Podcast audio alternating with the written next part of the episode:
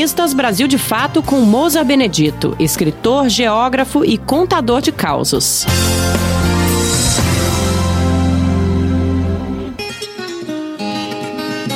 Já vi gente com mania de azarada, mas ninguém como o Tenório e o Afonso. O Tenório era meu colega em uma equipe de 11 pessoas que fazia trabalhos nas áreas de esportes, cultura e lazer em geral no interior paulista. Éramos funcionários do SESC. Um dia marcamos uma reunião em Itapira, chegamos ao único hotel que havia na cidade e pedimos 11 apartamentos. O dono do hotel chiou. Se desse 11 apartamentos para nós, não sobraria quarto para nenhum hóspede a mais, e propôs.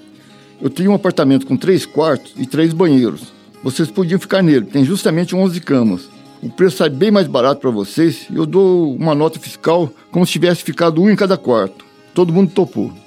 Deixamos as malas na portaria, íamos sair para almoçar, mas o Tenório, com sua mania de azar, cismou que podia ter alguma coisa errada e quis ver o apartamento.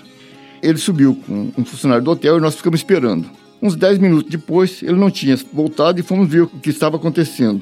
Diante do funcionário do hotel, que olhava pasmo, sem entender bem aquela chiação, o Tenório reclamava, falando sem parar. Justa minha cama está quebrada, justa minha cama. Tinha 11 camas para ele escolher, já que foi o primeiro a ir ao apartamento e escolheu logo a quebrada. O outro azarado, o Afonso, também era funcionário do SESC. Era um sujeitinho depressivo, sempre com cara de sofredor, do tipo que parecia ter uma nuvenzinha preta pairando eternamente sobre sua cabeça. Um dia ele chegou todo feliz a uma reunião da equipe, contou que tinha sonhado com seis números e tinha certeza que ia ganhar na Mega Sena.